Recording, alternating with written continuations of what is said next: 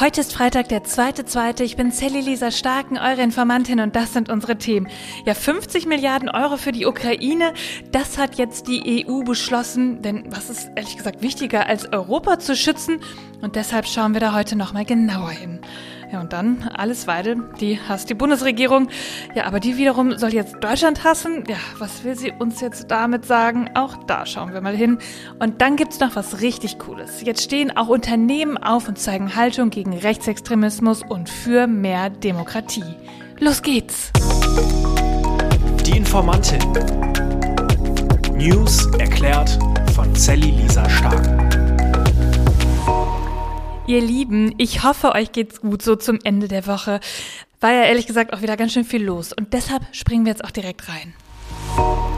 Heute schauen wir mal über den deutschen Tellerrand hinweg und zwar in die EU.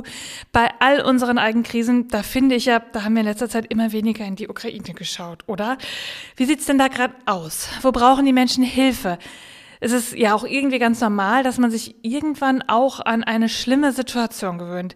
Ich meine, wenn ihr daran denkt, wie es uns ging, als der Ukraine-Krieg anfing, der Schock, die Angst, die Unsicherheit, diese Ungläubigkeit, dass sowas wirklich gerade passiert, ein Krieg in unserer Nähe.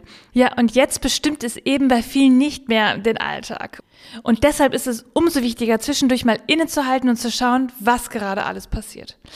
Ja, und jetzt deswegen auch ein Blick in die EU. Die haben nämlich beschlossen, dass die Ukraine mehr Geld bekommt. Und zwar 50 Milliarden Euro. Nach einem langen Ring haben auf dem Sondergipfel in Brüssel alle 27 EU-Staaten einem milliardenschweren Finanzpaket für die Ukraine zugestimmt. Ja, und ihr könnt euch vorstellen, wer lange dagegen war. Ungarn. Genau. Regierungschef Viktor Orban.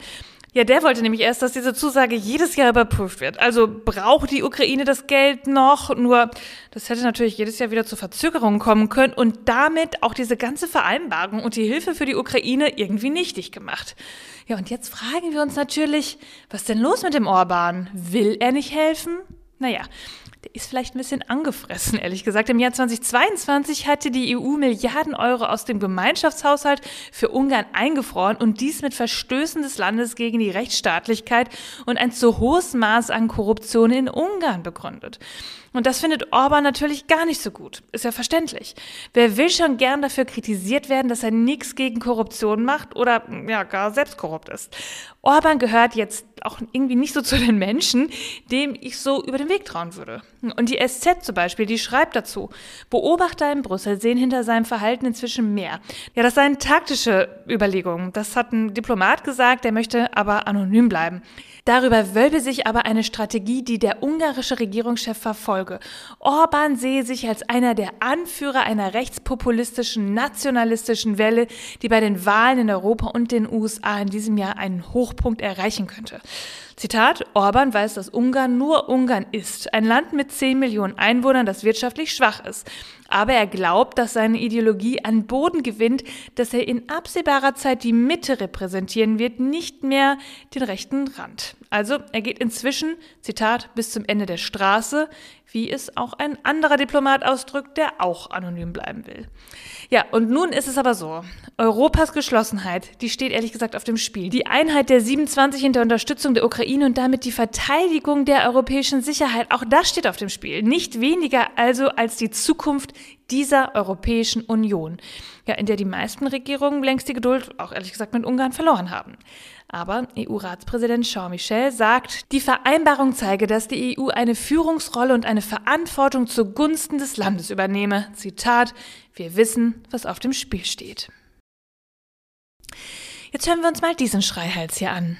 Sie können Deutschland nicht gut regieren und Sie wollen es nicht. Sie richten es zugrunde.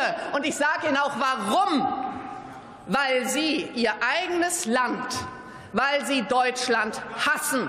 Diese Regierung hasst Deutschland.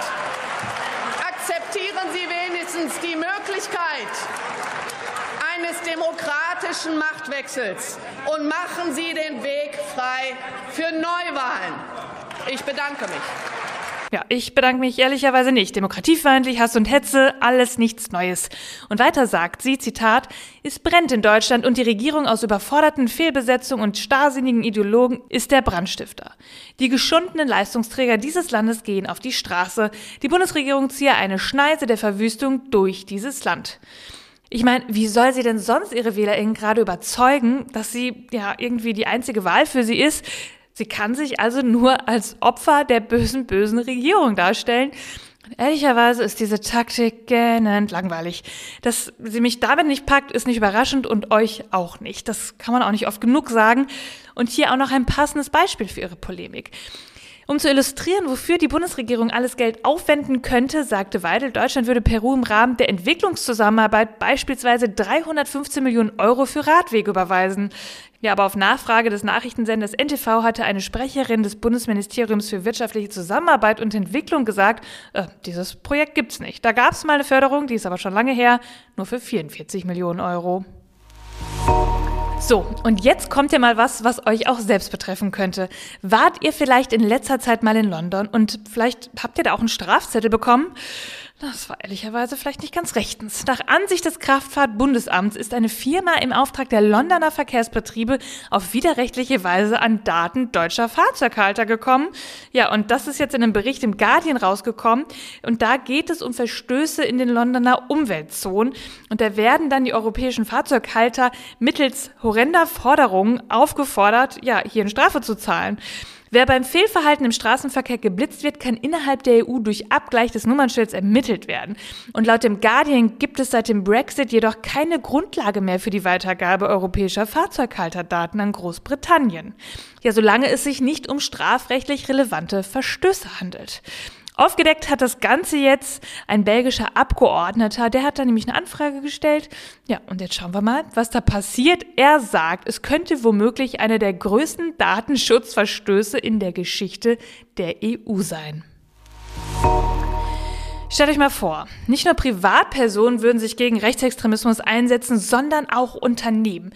Wenn Unternehmen Stellung beziehen würden zur Demokratie und mit ihren MitarbeiterInnen gemeinsam eine Erklärung für demokratische Werte unterschreiben würden, wie cool wäre das denn?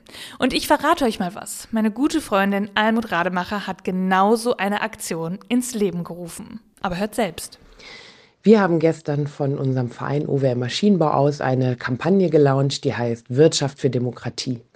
Und da haben sich jetzt schon über 200 UnternehmensvertreterInnen angeschlossen und die sagen alle, wir stehen ein für unsere Demokratie in diesem Land, für unser Grundgesetz.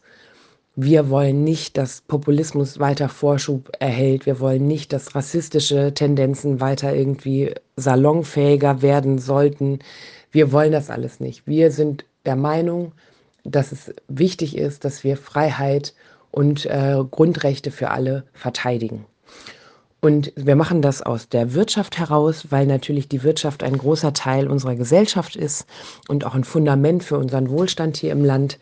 Und wir sind der Meinung, dass es einfach wichtig ist, dass man jetzt in Zeiten wie jetzt im Moment ähm, auch einfach das mal laut und deutlich ausspricht. Und es ist einfach ganz toll, dass wir sehr viel Zuspruch bekommen haben von den Unternehmen. Ähm, wir haben gehört, dass in den Unternehmen jetzt über die Themen auch nochmal gesondert gesprochen wird. Wir haben viele tolle Statements mit Fotos bekommen, wo die Unternehmen nochmal sich selber hingestellt haben und darüber freuen wir uns sehr. Ich habe euch all das in den Shownotes verlinkt. Ihr Lieben, das war schon wieder für diese Woche. Ihr findet wie immer alle Quellen und Informationen in den Shownotes. Informiert euch selbst, sprecht darüber, bildet euch eure eigene Meinung.